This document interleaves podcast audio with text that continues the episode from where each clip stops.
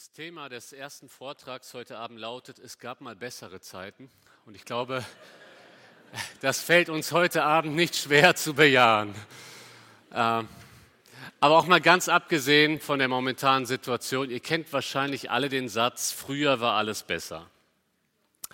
Und dieser Satz fällt ja in ganz unterschiedlichen Zusammenhängen. Äh, zum Beispiel, wenn es um die Reparatur eines Autos geht. Früher war alles besser, da konnte man noch selber das Auto reparieren. Heute ist es alles so elektronisch, man muss wegen jedem bisschen zur Werkstatt. Oder es geht um die Jugend von heute. Damals hatten die jungen Menschen noch Anstand. Heute grüßen sie uns als ältere Generation nicht mehr, haben nur ein Stöpsel im Ohr. Also früher war wirklich alles besser. Früher war das Buch noch aus Papier. Äh, früher hat man in der Schule noch was gelernt. Früher war die Rente noch sicher. Ähm, selbst die Zukunft war früher besser. Äh, früher war alles besser. Ja?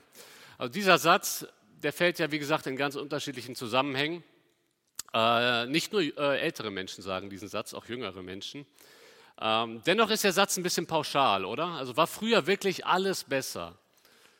Ich glaube, früher war auch nicht alles besser und heute ist nicht alles schlechter in dieser Pauschalität ist es ein bisschen zu krass zu sagen, früher war alles besser. Aber ich möchte mit euch heute in eine Zeit reinschauen, in der das wirklich zutrifft, wo man wirklich sagen kann, da war alles besser. Und zwar möchten wir uns heute Abend mit dem Paradies beschäftigen. Wir wollen einen Einblick wagen in das Paradies. Auf, die ersten, auf den ersten Seiten der Bibel wird uns der Garten Eden geschildert. Aber wir möchten das nicht nur tun mit einer Brille der Nostalgie im Sinne von war das früher schön und das haben wir jetzt nicht mehr. Sondern wir möchten zurückschauen ins Paradies, aber gucken, was, was nehmen wir daraus mit für Lektionen für unser heutiges Leben im Hier und Jetzt in einer gefallenen Welt, wo nicht mehr alles gut ist. Aber was können wir aus dem Paradies, wie Gott es sich damals gedacht hat, für unser Leben heute mitnehmen? Deswegen lautet der Untertitel Lektionen aus dem Paradies. Es geht insgesamt um vier Lektionen. Und bei der ersten Lektion geht es um Gottes Versorgung. Und ich denke, das ist auch in der aktuellen Situation eine ermutigende Lektion. Kommt, lasst uns den Text einmal lesen. Äh, es geht um den Text aus 1. Mose 2, die Verse 4 bis 7, und ihr werdet sie jetzt auch an der Wand sehen. Der erste Punkt lautet der Garten, Gottes überreiche Versorgung. Der Text, ich lese aus der NEU, da heißt es, es folgt die Fortsetzung der Geschichte von Himmel und Erde, wie Gott sie geschaffen hat. Als Jahwe Gott Himmel und Erde machte, gab es zunächst weder Sträucher noch Feldpflanzen auf dem Erdboden, denn Jahwe Gott hat es noch nicht regnen lassen. Es gab auch noch keinen Menschen, der das Land bearbeiten konnte. Grundwasser stieg in der Erde auf und befeuchtete den Boden. Dann formte Jahwe Gott den Menschen aus loser Erde vom Ackerboden und hauchte Lebensatem in sein Gesicht. So wurde der Mensch ein lebendes Wesen. In den Versen 5 und 6 wird hier zunächst einmal der Zustand der Erde geschildert vor der Erschaffung des Menschen. Und der Zustand ist noch nicht ganz optimal. Ähm, der Text deutet das an, dass es ja eben auch noch den Menschen braucht, um das Land zu bewässern. Und dieser Mensch wird dann in Vers 7 geschaffen. Und hier heißt es, dass Gott den Menschen formt. Aber das Formen allein macht ihn noch nicht lebendig. Erst wo Gott diesem Menschen seinen göttlichen Lebensodem einhaucht, wird der Mensch lebendig. Interessant ist aber, dass davor ein Verb gebraucht wird, das sonst von einem Töpfer verwendet wird, der den Topf kunstvoll formt. So formte Gott den Menschen, bläst sein Lebensodem ein und der Mensch wird zu, einer, zu einem lebendigen Wesen.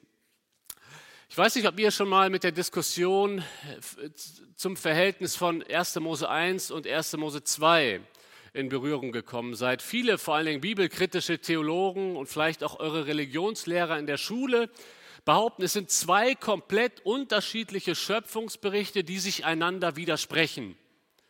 Der ein oder andere wird dieses Argument wahrscheinlich schon mal gehört haben. Natürlich muss man auch sagen, es sind, es sind unterschiedliche Blickweisen.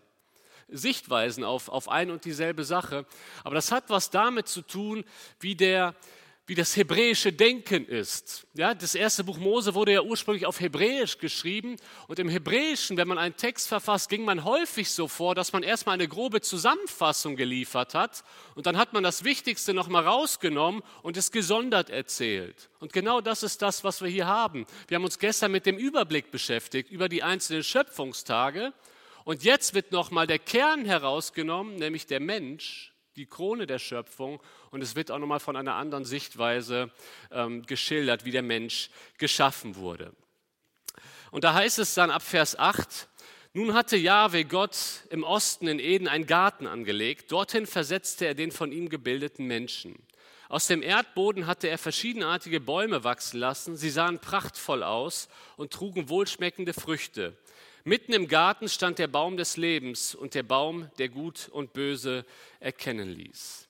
Gott wird hier als Gärtner aktiv. Er pflanzt für den Menschen einen Garten, einen wunderschönen Raum zum Leben. In diesem Garten stehen jede Menge Bäume.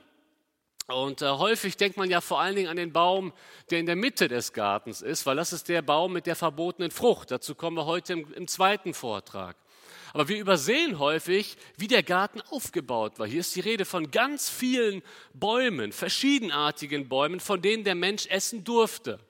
Das heißt, was wir hier lernen, ist, Gott ist ein Versorger durch und durch. Er hat nicht den Menschen erschaffen und ihn dann sich selbst überlassen. Gott überlässt uns nie uns selbst. Übrigens auch heute nicht. Gott überlässt uns nie uns selbst. Gott ist ein liebevoller Versorger. Er hat alles vorbereitet für den Menschen, wunderbare Fruchtbäume, von denen durfte der Mensch essen. Gott sorgt für Nahrung und es schmeckt wirklich gut. Darüber hinaus stellt Gott auch die Wasserversorgung sicher. Wir lesen jetzt die Verse 10 bis 14. In Eden entsprang auch ein Strom, der den Garten bewässerte und sich dann in vier Arme teilte. Der erste davon heißt Pishon. Er umfließt das ganze Land Havila, wo, wo das Gold vorkommt. Das Gold dieses Landes ist besonders rein, das Bedulachat und der Shohamstein. Der zweite Strom heißt Gihon. Er umfließt das Land Kusch. Der dritte Strom heißt Tigris. Er fließt östlich von Assyrien. Der vierte Strom ist der Euphrat. Das heißt, in Eden entspringt ein Strom. Gott versorgt den Garten. Dieser Strom hat vier Arme. Euphrat und Tigris kennt man. Das sind bekannte Flüsse, die auch sonst in der Bibel erwähnt werden. Die letzten beiden Flüsse, Pishon und Gihon, die sind heutzutage nicht mehr zu lokalisieren. Man findet sie nicht. Aber interessanterweise ist, dass der erste Flussarm, das steht hier im Text, zu Gold und Edelstein führt. Was sagt uns das? Das sagt uns doch ganz einfach, dass Gott nicht nur für das Nötigste sorgt, sondern dass Gott gerne überreich beschenkt. Gott ist von seinem ganzen Wesen ein Gott der Fülle, ein Gott, der gerne über unsere notwendigen Bedürfnisse hinaus versorgen möchte. Gott kümmert sich um alles. Man könnte sagen, das ist eine Versorgung all-inclusive. Ich denke, ihr kennt hier auch im, im Espelkamper Raum die ähm, Supermarktkette Real. Ich denke, das ist, die ist ja nicht nur lokal, die ist wahrscheinlich deutschlandweit. Und äh, Real wirbt mit dem Slogan einmal hin, alles drin. Vielleicht habt ihr das schon mal mitbekommen, als ihr beim Real einkaufen wart. Das heißt ja im Klartext, Real macht deutlich, alles, was du brauchst, findest du bei uns. Du musst nicht danach noch in den Aldi und Lidl, alles, was du brauchst, hier alles für dich parat. Ich denke, das ist ein überzogener Slogan, einmal hin, alles drin, das ist ein bisschen zu pauschal, aber genau das trifft auf den Garten Eden zu, alles drin. Gott versorgt gerne, es fehlt den Menschen an nichts. Und ihr Lieben, daraus können wir lernen, Gott ist ein liebevoller Versorger. Und übrigens ist Gott auch nach dem Sündenfall noch ein liebevoller Versorger. Schaut mal, was in 1. Mose 8, Vers 22 steht. Von jetzt an, solange die Erde besteht, soll nicht aufhören Saat und Ernte, Frost und Hitze, Sommer und Winter, Tag und Nacht. Das ist nach dem Sündenfall. Das heißt, obwohl sich der Mensch gegenüber Gott aufgelehnt hat, bleibt Gott seinem Wort treu und er entschließt sich, ich werde den Menschen, der so von mir abhängig ist, und ihr Lieben, das merken wir gerade auch nochmal in den heutigen Tagen. Ja? Da haben wir uns eine sichere Welt scheinbar aufgebaut und da kommt ein Virus und nichts ist mehr sicher. Gott bleibt treu. Gott ist unveränderlich und Gott entscheidet sich auch in einer gefallenen Welt, ich werde äh, ich werde den Menschen versorgen. Ich werde für deine Nöte sorgen. Vielleicht machst du dir momentan viele Sorgen. Vielleicht auch völlig unabhängig von der jetzigen Situation beschäftigen dich schon seit länger viele Sorgen. Wir werden am Sonntag etwas ausführlicher darüber sprechen. Aber du sollst wissen, Gott lässt dich nicht allein. Das Problem an unseren Sorgen ist, dass wir übersehen, wie sehr Gott an uns denkt. Das wird in den ersten Seiten der Bibel deutlich. Gott ist ein liebevoller Versorger, aber was ermutigend ist, auch nach dem Sündenfall bleibt er ein liebevoller Versorger. Im Psalm 23 heißt es, der Herr ist mein Hirte. Und wie geht der Vers weiter? Mir wird nichts mangeln, danke. Mir wird nichts mangeln. Nichts lässt nicht viel Spielraum, oder? Mir wird nichts mangeln. Warum? Nicht, weil wir so toll sind, sondern weil Gott treu ist.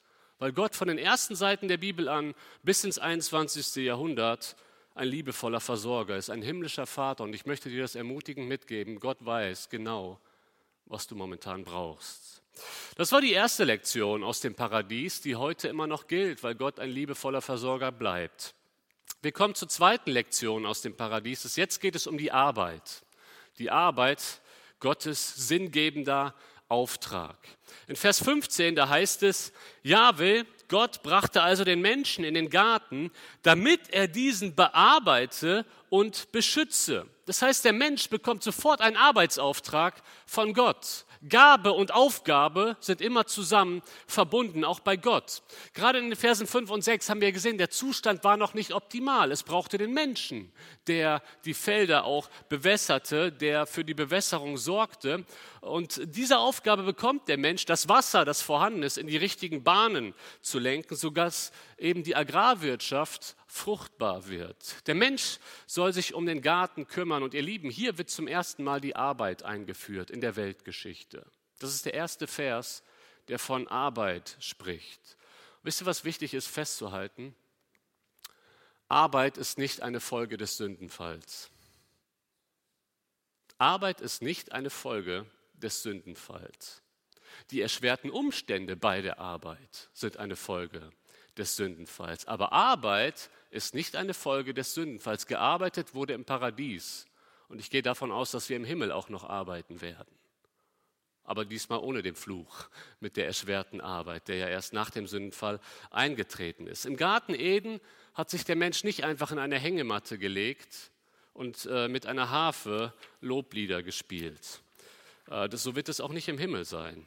Die Arbeit gehört zum Wesen des Menschen. Die Arbeit ist etwas Gutes, weil sie Teil des Paradieses ist. Gott hat die Arbeit geschaffen, auch weil sie gut für den Menschen ist. Arbeit gibt dem Menschen eine Erfüllung. Das sagen auch psychologische Studien, dass Menschen, die nicht arbeiten, dass Menschen, die lange arbeitslos sind, dass Menschen, die untätig sind, viel eher zu Depressionen neigen. Steht schon auf den ersten Seiten der Bibel, dass Arbeit wichtig ist äh, für den Menschen. Die Psychologie erkennt vieles einfach ein bisschen später. Und deswegen heißt es ja auch zu Recht im Volksmund, Arbeit macht das Leben süß.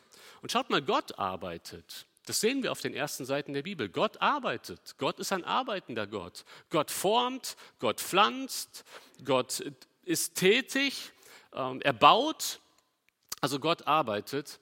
Und wenn man sich dessen bewusst ist, dann versteht man, warum sich die Bibel auch so deutlich gegen Faulheit und sinnlosen Zeitvertreib ausspricht. Weil Faulheit entspricht überhaupt nicht dem Wesen Gottes. Wie kannst du sagen, ich bin Christ, ich bin ein Nachfolger Christi, ich gehöre zu Gott, aber ich bin faul? Damit spiegelst du ja überhaupt nicht Gottes Wesen wider, weil Gott arbeitet. Ja? Jesus sagt, ich baue euch Wohnungen. Er ist dabei. Er ist tätig. Er setzt sich für uns ein. Momentan ist Jesus auch am Arbeiten. Deswegen sind wir als seine Nachfolger aufgefordert, zu arbeiten. Das heißt im Klartext, sich dauernd vor der Arbeit zu drücken, sinnlos seine Zeit zu verplempern, übermäßig viel Medien zu konsumieren, viel länger zu schlafen als, als nötig, auf Kosten des Staates zu leben, obwohl man in der Lage wäre, einer Arbeit nachzugehen. Das entspricht nicht dem, was die Bibel von uns möchte als Nachfolger. Und das ist eine Lektion, die wir aus dem Paradies lernen. Gott möchte, dass der Mensch arbeitet. Gott möchte, dass der Mensch produktiv ist und etwas schafft. Das heißt, wir sollten unsere Sicht von Arbeit mal ein Stück weit erweitern. Ich weiß nicht, wie es euch geht, aber ich habe in meinem Leben lange Zeit irgendwie eine Trennung gemacht. Das, was hier am Sonntag in der Gemeinde passiert, das ist Anbetung, das ist geistlich. Und das, was ich am Montagmorgen mache, das ist halt, ich muss halt einer weltlichen Arbeit nachgehen. Ihr Lieben, diese Zweiteilung macht die Bibel nicht. Die Bibel sagt, Sonntagmorgen ist Gottesdienst und Montag auf der Arbeit ist Gottesdienst. Und ich möchte das auch weiter begründen. In Kolosser 3, Vers 22 bis 24, da sagt der Apostel Paulus, Ihr Sklaven, seid gehorsam in allen Dingen euren irdischen Herrn, nicht im Dienst vor Augen, um den Menschen zu gefallen, sondern in Einfalt des Herzens und in der Furcht des Herrn. Alles, was ihr tut auf der Arbeit, das tut von Herzen als dem Herrn und nicht den Menschen, denn ihr wisst, dass ihr von dem Herrn als Lohn das Erbe empfangen werdet. Ihr dient dem Herrn Christus und gemeint ist ja im Kontext auf der Arbeit mit eurer Tätigkeit, die ihr als Sklaven nachgeht. Da sagt einer zu einem Christen auf der Arbeit, hey, mach mal halblang, der Chef ist weg. Warum strengst du dich so an? Der Chef ist doch gar nicht da. Und der Christ sagt, nee, mein Chef ist noch da. Und ich denke, das ist die Einstellung, die wir als Christen zur Arbeit haben sollten. Bevor ich auf die Bibelschule gegangen bin, war ich im Vertrieb tätig, bin gelernter Industriekaufmann für Krananlagen, und ich war im Außendienst und bin zwischendurch unterwegs gewesen. Und ich weiß noch genau, ich fahre im ICE nach Freiburg runter zu einem Kunden. Und ich wusste genau, Herr, ich bin auch jetzt für dich unterwegs. Ich diene dir nicht nur in der Gemeinde, ich diene dir auch auf der Arbeit. Und ich will das zu deiner Ehre tun. Ich bin zum Kunden gefahren und die ganze Zeit unterwegs im Gebet. Herr, hilf du mir, schenk du mir deinen Segen. Und ich möchte dich ermutigen. Schaut mal, die Arbeit macht doch einen Großteil unseres Lebens aus. Mindestens 40 Stunden in der Woche sind wir normal in dieser Welt auf eine Arbeit. Warum sehen wir darin nicht Gottesdienst? Die Bibel sagt, auch das ist Gottesdienst, auch das sollen wir zur Ehre Gottes tun. Übrigens auch nicht nur in der Arbeit, ich möchte auch alle Hausfrauen an dieser Stelle ermutigen. Eine Hausfrau hatte über ihren Spülbecken hängen, hier geschieht dreimal am Tag Gottesdienst. Das ist biblisch korrekt. Wenn du junge Mutter bist, es kann manchmal frustrierend sein, immer wieder die gleichen Arbeiten zu tun. Schon wieder Pampers wechseln, schon wieder sauber machen. Gerade erst sauber gemacht, da ist wieder was auf den Boden gefallen. Das kann manchmal frustrierend sein. Was wir brauchen, ist eine erweiterte Sicht. All das, was wir tun, das sollten wir zur Ehre Gottes tun. All das, was wir tun, ist Gottesdienst. In Amerika gibt es eine Fastfood-Kette. Ihr werdet gleich das Foto auch sehen. Die heißt, wenn man die Abkürzung mal nimmt, und äh, die Worte füllt, Thank God it's Friday. Das heißt übersetzt, Gott sei Dank, es ist Freitag. Ne? Freitag ist Wochenende. Und diese Kette ist natürlich sehr beliebt. Sie verbreitet den Flair vom Wochenende. Wisst ihr, wir Christen sollten nicht sagen, Gott sei Dank, es ist Freitag, sondern wir sollten auch sagen, Gott sei Dank, es ist Montag. Wir können zur Arbeit gehen und Gott gefallen durch gute Arbeit äh, am Fließband und wo wir uns auch immer befinden. Die Bibel hat eine sehr positive Sicht über Arbeit und wir sollten darin auch Gottesdienst sehen. Deswegen möchte ich dich ermutigen, wenn es am Montag wieder auf die Arbeit geht, du gehst mit dem Herrn dahin und du gehst auch für den Herrn dahin, weil Arbeit ist unsere Bestimmung als Menschen. Ein dritter Punkt, das Gebot, Gottes freiheitsgewährende Grenze, möchte ich das mal nennen. Ich lese die Verse 16 und 17 und wies ihn an, von allen Bäumen im Garten darfst du nach Belieben essen, nur nicht von dem Baum, der dich gut und böse erkennen lässt. Sobald du davon isst, musst du sterben. In diesem Vers finden wir zum ersten Mal eine direkte Kommunikation zwischen Gott und Mensch. Hier spricht Gott den Menschen zum ersten Mal direkt an, beziehungsweise eigentlich haben wir es auch schon in Kapitel 1, wo Gott sagt, seid fruchtbar und mehret euch. Meistens wird in diesen Versen das Verbot betont. Aber schaut mal genau hin. Beginnt der Text mit einem Verbot oder mit einer Freigabe? Der Text beginnt mit einer Freigabe. Ja, da heißt es, von allen Bäumen im Garten darfst du nach Belieben essen. Und interessant ist, im Hebräischen wird das hier sogar betont, von allen, wirklich von allen darfst du wirklich essen. Das heißt, wenn man es eigentlich auf Hebräisch liest, stellt man fest, in erster Linie ist das etwas, eine Freigabe. Darauf liegt sogar die Betonung. Und dann gibt es hier eine Eingrenzung. Und diese Eingrenzung ist eigentlich minimal. Da heißt es nur ein einziger Baum von so vielen Bäumen in diesem Garten, nur ein einziger Baum, der soll den Menschen verwehrt bleiben. Und das ist eigentlich nicht wirklich eine Entbehrung. Stellt euch mal folgendes Bild vor: einen großen Eimer oder nehmen wir eine Tonne voller Süßigkeiten und das stellst du einem Kleinkind vor die Nase und sagst, das alles darfst du essen. Und dann nimmst du eine ganz kleine Haribo-Tüte daneben und legst sie daneben und sagst, das darfst du aber nicht essen. Das ist ungefähr das Verhältnis, was wir hier im Garten Eden haben. Von all den Bäumen darfst du, nur von diesem einzigen Baum nicht. Worauf wird das Kind nach einiger Zeit fixiert sein? Auf das eine, was es nicht darf. Dazu kommen wir heute im zweiten Vortrag. Ich möchte hier einfach nur mal sagen, das ist die Betonung des Textes. Gott sagt in erster Linie, ihr dürft. Stellt sich trotzdem die Frage, warum stellt Gott den einen Baum denn in den Garten? Ich glaube, die Frage haben wir uns alle schon mal gestellt. Man könnte darüber echt philosophieren. Ich bin aber kein Philosoph. Ich habe es nicht so mit dem Philosophieren. Meine Antwort ist, warum hat Gott diesen Baum in den Garten gestellt? Ich denke, Gott wollte keine Marionetten. Gott wollte mit dem Menschen ein echtes Gegenüber und in einer gewissen Weise hat Gott den Menschen einen freien Willen gegeben. Und ich möchte das ein bisschen begründen. Schaut mal, erst wenn der Mensch ein Gebot bekommt, kann er sich Gott gegenüber verhalten. Erst wenn es ein Gebot gibt, kann der Mensch entweder gehorchen oder ungehorsam sein. Ja? Aber wenn es keine Grundlage gibt für falsch und richtig, da hast du ja auch keine Möglichkeit, dich Gott irgendwie gegenüber richtig oder falsch zu verhalten. Aber jetzt, wenn es ein Gebot gibt, kannst du Gott entweder deine Liebe ausdrücken, indem du sagst, ich halte mich daran, oder du kannst sagen, nein, ich halte mich nicht daran und rebelliere gegen dich. Aber dafür braucht es eine Weisung, damit der Mensch sich falsch oder richtig verhalten kann. Und Gott wollte, dass der Mensch das an dieser Stelle auch selber entscheiden kann. Er wollte das nicht einfach nur dem Menschen aufzwingen. Natürlich wusste Gott, was kommen wird. Und da wird es dann auch mal theologisch ein bisschen komplizierter. Aber wir halten das jetzt erstmal insofern fest, Gott gibt dieses Verbot und dieses Verbot ist eigentlich gut für den Menschen. Gott will dem Menschen ja nichts vorenthalten. Er hat ihnen ja alle anderen Bäume gegeben. Aber mit dieser Grenze möchte Gott den Menschen vor etwas bewahren, möchte den Menschen vor dem Tod bewahren. Und somit gewährt Gott eigentlich, indem er Grenzen setzt, eine Freiheit. Das kann man sich ungefähr so vorstellen mit einem Fisch. Wenn ein Fisch sagt, ach, ich fühle mich hier im Aquarium ein bisschen eingeengt, ich mag diese H2O-Grenze nicht, und er springt aus dem Aquarium, dann hat er tatsächlich ein Leben ohne Grenze. Aber er ist nicht frei, sondern tot. Das müssen wir festhalten. Das heißt, wahre Freiheit, und das definiert die Bibel ganz klar, wahre Freiheit ist nie die Abwesenheit von Grenzen, sondern wahre Freiheit ist ein Rahmen, in dem ich mich gemäß meiner Bestimmung verhalten kann indem ich gemäß meiner Bestimmung lebe. Genau da erleben wir Freiheit. Der Politikwissenschaftler und Islamkritiker Abdel Samad, ist vielleicht dem einen oder anderen ein Begriff, er schreibt in seiner Autobiografie über unser Land, über Deutschland folgendes. Die Gesellschaft übte einen ungeheuren Zwang auf die Bürger aus. Kein Zwang der Gebote, sondern der Angebote. Und so habe ich wirklich freie Menschen im Land von Nietzsche nur selten getroffen.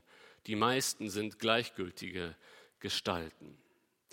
Mit Nietzsche, wer Nietzsche nicht kennt, Nietzsche ist bekannt für den Satz, Gott ist tot. Und was Abdel Samad, der kein Christ ist, was er hier aber äh, richtig, denke ich, auf den Punkt bringt, ist, wenn alles erlaubt ist, Hauptsache wir sind tolerant und man darf alles und alles ist beliebig, dann, dann ist das keine wirkliche Freiheit, dann ist das Gleichgültigkeit. Gott möchte uns durch seine Gebote, durch seine Weisung, die wir in der Bibel finden, nicht einschränken. Er möchte uns ein erfülltes Leben geben und deswegen gibt er uns diese Schranken. Ich weiß, dass ich als junger Mensch häufig manchmal den Gedanken hatte, warum darf ich das nicht als Christ? All meine nichtchristlichen Klassenkameraden, die machen sich über diese Dinge keine Gedanken, die leben einfach sämtliche Dinge aus. Und manchmal lassen wir uns einreden, Gott möchte uns etwas vorenthalten, weil es Grenzen gibt. Die Wahrheit ist, Gott möchte uns beschützen und Gott möchte uns wirklich ein erfülltes Leben geben und diese Grenzen sind unser Schutz. Sie sind das Beste, was wir bekommen können, wenn wir klare Grenzen haben. Lass dich mal auf den Gedanken ein, dass Gott dir gar nichts vorenthalten will, sondern gerade in der Beziehung zu ihm durch Jesus Christus die echte Erfüllung geben möchte. Gottes Gebote sind immer gut für uns. Das Paradies lehrt uns aber auch einiges über die Ehe. Das ist der vierte und letzte Punkt, worüber wir jetzt noch sprechen wollen vor der kurzen Pause. Die Ehe, Gottes Idee von Zweisamkeit. Zunächst einmal sehen wir hier etwas von Einsamkeit als unguter Zustand. Da lese ich mal die Verse 18 bis 20. Dann sagte Jahwe Gott, es ist nicht gut, dass der Mensch so allein ist. Ich will ihm eine Hilfe machen, die ihm genau entspricht. Jahwe, Gott, hatte nämlich alle Landtiere und Vögel, die er aus dem Erdboden geformt hatte, zum Menschen gebracht, um zu sehen, wie er sie nennen würde. Genauso sollten all die Lebewesen dann heißen. So hatte der Mensch Entschuldigung. So hatte der Mensch dem Herdenvieh, den Vögeln und allen Landtieren Namen gegeben, aber für sich selbst fand er nichts, was ihm als Hilfe entsprochen hätte. Ich denke mal, die meisten von uns kennen diesen Text. Deswegen fällt uns hier ein kleines Detail nicht auf. Aber wenn wir diesen Text zum ersten Mal gelesen hätten und wenn wir ihn fortlaufend gelesen hätten, ab Kapitel 1, Vers 1, müsste uns jetzt hier etwas auffallen und sogar vielleicht im ersten Moment schockieren. Etwas ist plötzlich nicht gut. Im Kontext ist doch immer die Rede davon, es ist gut. Und Gott sah, dass es gut war. Und Gott sah, dass es gut war. Und Gott sah, dass es gut war. Und plötzlich, es ist nicht gut. Ja, Moment, was ist denn im Paradies nicht gut? Es ist nicht gut, dass der Mensch allein ist. Adam bekommt die Aufgabe, Tieren Namen zu geben und Adam legt los. Gänserich, Gans. Löwe, Löwin. Bulle, Kuh. Hengst, Stute. Eber, Sau. Und dann ist er irgendwann durch und stellt fest, Adam und ihm fehlt ein Gegenüber, das, was bei den Tieren vorhanden ist. Genau das ist das, was der Text sagt. Er hat, er hat zwar die Tiere da, aber die Tiere sind ihm nicht kompatibel. Sie passen nicht zu ihm. Sie sind kein Gegenüber auf Augenhöhe. Der Mensch lebt im Garten, es ist alles so perfekt, aber eine Sache ist eben nicht gut. Ihm fehlt etwas Entscheidendes, ein Du auf Augenhöhe. Ihm fehlt die Gemeinschaft. Übrigens können wir daraus schließen, Gott hat den Menschen als Gemeinschaftswesen geschaffen. Es wird auch später im Buch Prediger von Salomo aufgegriffen. Da heißt es in Prediger 4, 9 bis 12, übrigens ganz beliebte Trauverse. Zwei sind besser dran als ein Einzelner, weil sie einen guten Lohn für ihre Mühe haben. Denn wenn sie fallen, so richtet der eine seinen Gefährten auf. Wehe aber dem Einzelnen, der fällt, ohne dass ein zweiter da ist, ihn aufzurichten. Auch wenn zwei beieinander liegen, so wird ihnen warm. Dem Einzelnen aber, wie soll ihm warm werden? Und wenn einer den Einzelnen überwältigt, so werden doch die zwei ihm widerstehen und eine dreifache Schnur wird nicht so schnell zerreißen. Einem einsamen Menschen fehlt so einiges. Das macht auch das Buch Prediger deutlich und das machen die ersten Seiten der Bibel deutlich. Selbst im Paradies, es ist nicht gut, dass der Mensch allein ist. Ich möchte das mal nutzen, um einige Ausführungen zu machen über eine Zielgruppe in der Gemeinde, die manchmal etwas übersehen wird. Und das sind Alleinstehende, das sind Ledige, das sind Singles in der Gemeinde, die nicht in einer Partnerbeziehung stehen. Schaut mal, wenn Gott sagt, es ist nicht gut, dass der Mensch alleine ist, dann muss diese Gemeinde, dann muss jede Gemeinde eigentlich auch diese Menschen besonders im Blick haben. Weil diese Menschen sind häufig sehr einsam. Viele Ledige sind oft nicht freiwillig ledig.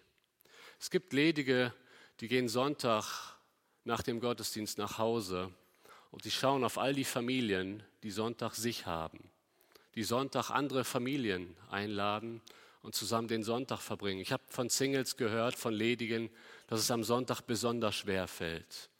Und auch in Urlaubszeiten, da fahren die Familien alle weg und sie wissen nicht, mit wem soll ich, allein, soll ich alleine Urlaub machen.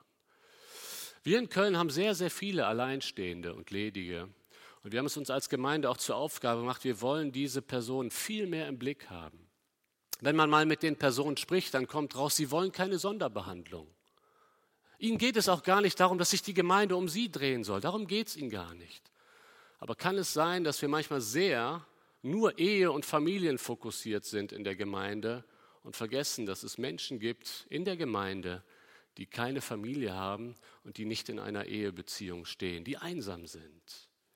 Und wenn, wenn du mal mit Leuten sprichst, dann wird einem immer mehr bewusst, wie schlimm Einsamkeit sein kann. Und Gott bestätigt das in seinem Wort. Es ist nicht gut, dass der Mensch allein ist. Und ihr Lieben, hier haben wir doch als Gemeinde, als Familie die Aufgabe, diese Person einfach mal mit dazuzunehmen. Meine Frau und ich, wir haben sehr gute Erfahrungen gemacht, dass wir als Familie einfach mal Sonntagnachmittag einige Ehepaare eingeladen haben und einige Alleinstehende dazu und einfach ganz natürlich Gemeinschaft gehabt haben. Und das schätzen diese Personen sehr in der Gemeinde. Und ich möchte uns da ermutigen, dass wir diese Person besonders auch im Blick haben. Darunter fallen natürlich auch Witwen und Witwer. Wir haben bei uns in der Gemeinde mal gezählt, wir haben um die 45 Witwen. Weißt du, wie viele ihr hier habt, aber ihr werdet sie haben. Witwen und Witwer. Und Gott sagt, das ist doch der rechte Gottesdienst, Jakobus 1. Witwen und Waisen in ihrer Trübsal, da fällt Einsamkeit ja drunter. Darin besteht ja häufig die Trübsal. Trauer und Einsamkeit. Diese Menschen zu besuchen. Und das ist eine Lektion, die wir aus dem Paradies mitnehmen können. Es ist nicht gut, dass der Mensch allein ist. Deswegen lasst uns etwas dagegen tun. Dann kommen wir zum zweiten Unterpunkt, die Zweisamkeit als Geschenk Gottes. Ich lese die Verse 21 und 22. Da ließ Jahwe Gott einen Tiefschlaf über den Menschen kommen. Er nahm eine seiner beiden Seiten heraus und verschloss die Stelle mit Fleisch. Aus der Seite baute er eine Frau und brachte sie zum Menschen. Ja, zunächst einmal haben wir gesehen am Anfang, Gott war als Gärtner aktiv, jetzt wird Gott sozusagen Anästhesist und Adam wird erstmal in Vollnarkose gesetzt. Er schläft. Und in dieser Zwischenzeit nimmt Gott Adams Seite. Einige Übersetzungen sagen Rippe. Seite ist vermutlich ein bisschen näher am Hebräischen dran. Was auch immer, Rippe ist ja auch an der Seite. Und Gott baut daraus kunstvoll eine Frau. Und äh, das soll zugleich verdeutlichen, Adam, sie kommt von dir, deswegen passt sie zu dir, im Gegensatz zu den Tieren, die passten nicht zu Adam. Dann wird Adam irgendwann aus der göttlichen Narkose wach und er sieht Eva zum ersten Mal.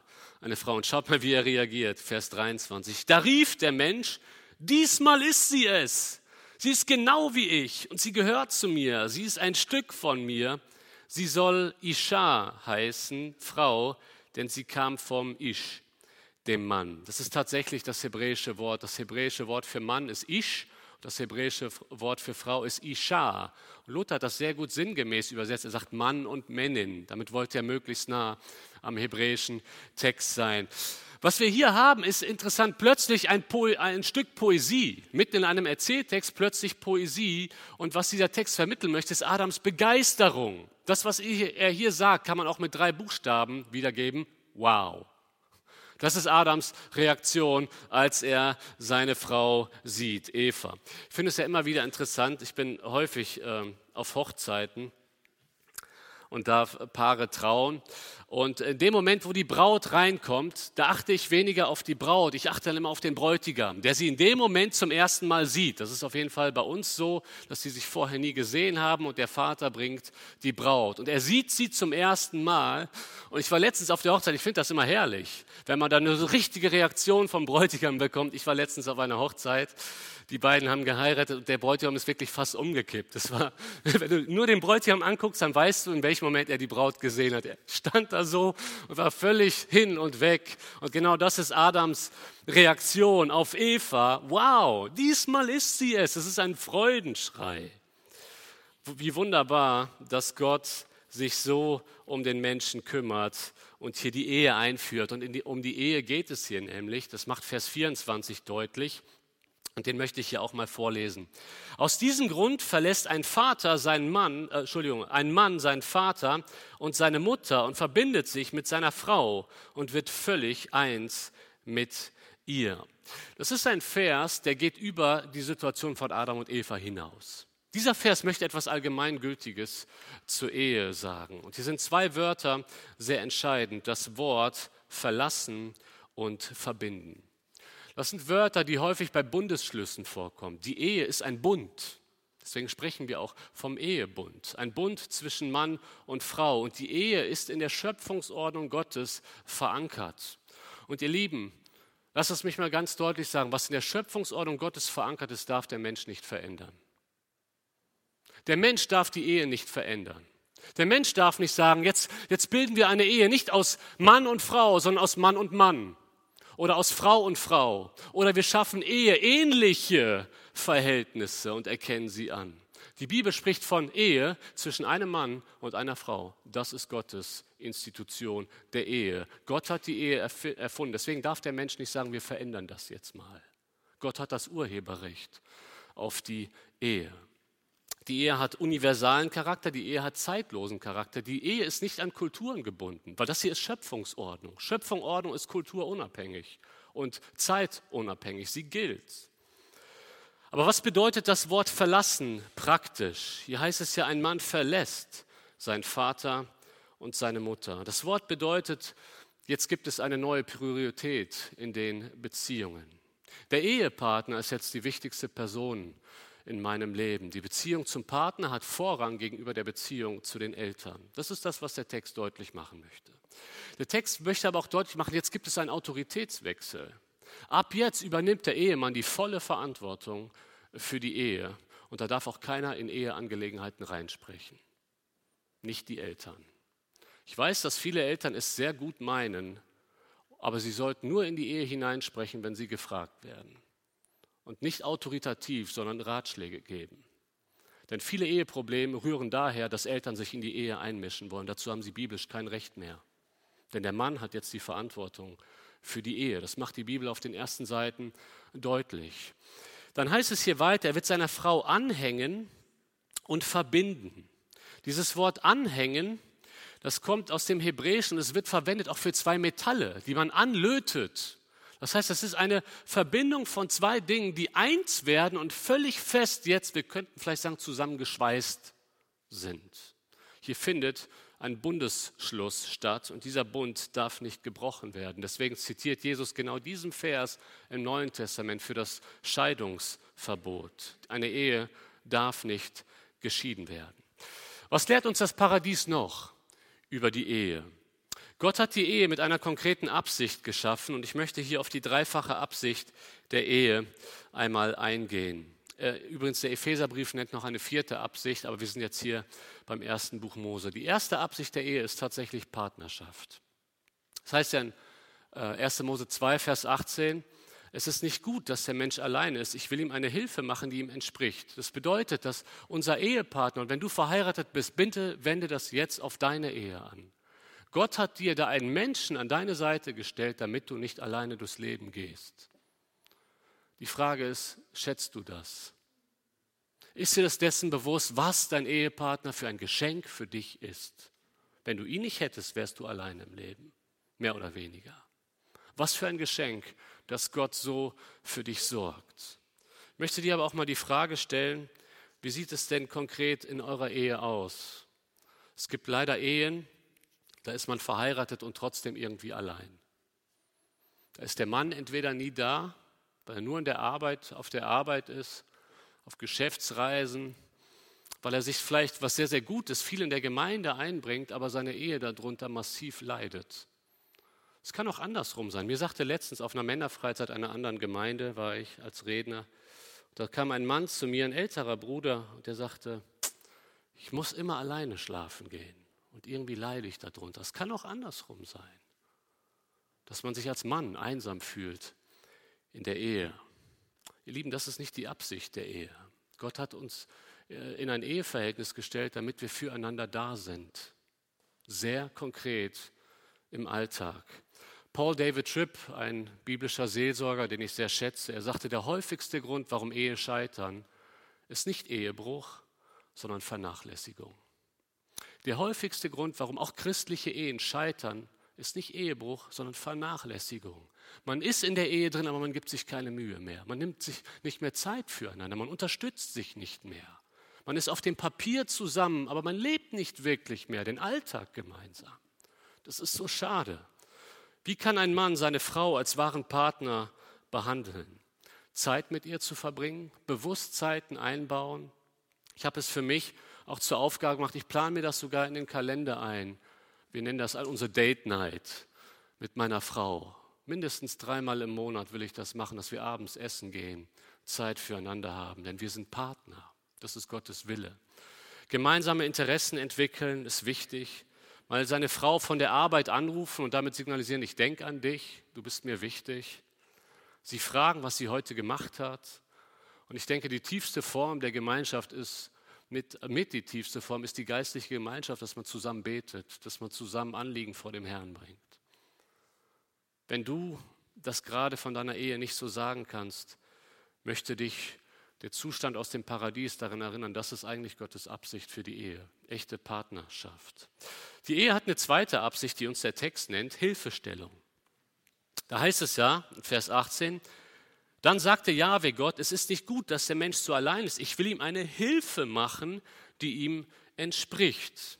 Adam musste den Garten managen. Adam hatte eine verantwortungsvolle Aufgabe und Gott schenkt ihm mit seiner Frau eine Gehilfin. Wir müssen Folgendes festhalten. Mann und Frau sind gleichwertig. Sie haben den gleichen Wert vor, Gott. Sie sind beide nach dem Ebenbild Gottes geschaffen worden, aber sie haben unterschiedliche Aufgaben. Das wollte Gott besonders so. Der Mann trägt die Hauptverantwortung, aber die Frau soll ihn dabei unterstützen. Damit ist nicht gemeint, dass die Frau immer zu allem Ja und Amen sagen muss, denn sonst wäre sie ein Roboter, keine Gehilfin. Ja? Aber man kann das Ganze ja auch mal etwas positiver betrachten. Viele Frauen sehen darin eine Herabstufung heute. Ja, ich bin Gehilfin. Wusstet ihr, dass das hebräische Wort, das hier vorkommt, auch für Gott selbst verwendet wird? Gott sagt, ich bin Helfer. Das ist das gleiche Wort, was hier für die Frau steht. Sie ist Helfer. Das heißt, es kann keine Herabstufung sein, wenn sich Gott selbst mit diesem Wort auch bezeichnet. Aber wir müssen das auch mal aus der Sicht betrachten, der Mann braucht Hilfe. Der Mann kommt alleine nicht so gut klar, deswegen braucht er die Frau.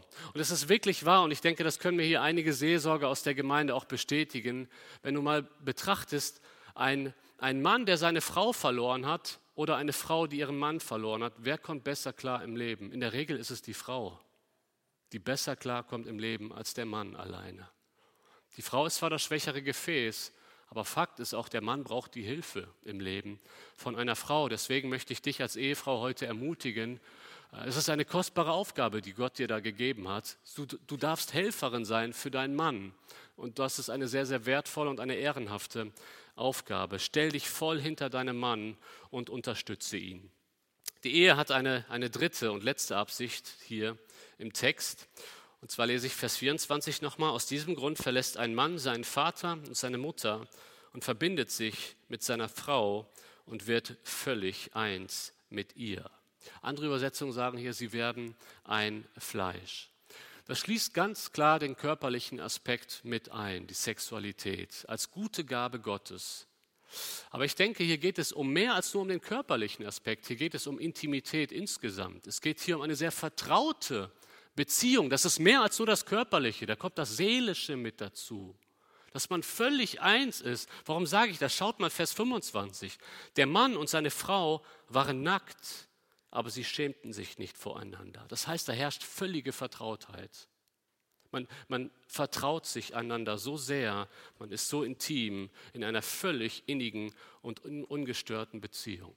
Ich glaube, dass diese Vertrautheit gerade nach dem Sündenfall eben nicht immer automatisch gegeben ist. Wir werden gleich oder spätestens morgen sehen, die Sünde schlägt auch einen Keil zwischen Adam und Eva. Da beginnt das erste Eheproblem nach der Sünde. Hier leben sie die Ehe so, wie Gott es sich vorgestellt hat. Sie haben eine echte, vertraute Beziehung und das schließt alles andere mit ein. Ich möchte abschließend noch einmal kurz zusammenfassen. Wir beschäftigen uns jetzt gerade mit den Lektionen aus dem Paradies und wir haben uns heute Abend erstmal vier Lektionen angeschaut. Einmal haben wir uns den Garten angeschaut und wir stellen fest, Gott ist ein Versorger.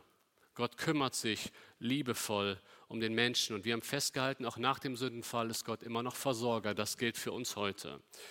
Dann haben wir festgestellt, dass die Arbeit ein Wesensbestandteil des Menschen ist. Ada, gearbeitet wurde schon vor dem Sündenfall. Und insofern wollen wir auch die Arbeit als ein Akt der Anbetung ansehen und Gott auf der Arbeit dienen. Dann kam das Gebot und wir haben festgestellt, eigentlich geht es hier um eine minimale Einschränkung, die den Menschen aber in eine echte Freiheit bringen soll, wo er Gott gehorsam sein kann. und dass wahre Freiheit immer Grenzen braucht. Und zuletzt hat uns der Text deutlich gemacht, der Mensch ist für Beziehungen geschaffen. Der Mensch, es ist nicht gut, alleine zu sein und Gott schafft daraufhin die Ehe. Und diese Ehe hat eine dreifache Absicht, Partnerschaft, Hilfestellung und Intimität. Ja, es gab mal bessere Zeiten. Das müssen wir festhalten, wenn wir ins Paradies schauen. Aber ich denke, wir sollten nicht einfach nur resignieren und das so als Fakt festhalten, sondern wir wollen darauf vertrauen, dass Gott uns auch nach wie vor versorgt. Wir wollen fleißig arbeiten zu seiner Ehre. Wir wollen seine Gebote schätzen, die er uns in seinem Wort gibt. Und wir wollen Menschen sein, die denen helfen, die einsam, ist, einsam sind und uns selbst in unsere Ehe investieren. Und dafür möchte ich gerne beten vor der Pause. Lasst uns dazu aufstehen. Jesus, wir danken dir dafür, dass uns das Paradies so viel über dich selbst sagt, was dein Wesen ist, wie gut du es mit uns meinst. Danke, Herr, dass du wirklich gut bist und dass du gute Absichten für unser Leben hast, Herr. Herr, ich möchte dich heute Abend für die bitten, die mit, tatsächlich mit Einsamkeit zu kämpfen haben. Ich möchte dich bitten, dass du ihnen Menschen an die Seite stellst, die sie von ganzem Herzen lieben, die sie besuchen, die ihnen dienen, Herr, und dass sie vor allen Dingen auch in der Gemeinde eine echte Familie finden und sich nicht einsam fühlen. Herr, ich möchte dich bitten, steh du ihnen bei, den Menschen, auch hier im Raum, die viel mit Einsamkeit zu kämpfen haben. Herr, und ich bitte dich für alle Ehepaare hier im Raum, Herr, auch für mich, bitte hilf du uns, unsere Ehe so zu leben, wie es dir gefällt. Herr, wir werden nie paradiesische Zustände erreichen in unserer Ehe, aber wir wollen mit deiner Hilfe immer mehr dahin kommen und das wollen wir tun, um dich zu verherrlichen. Bitte hilf du uns dabei, Herr. Amen.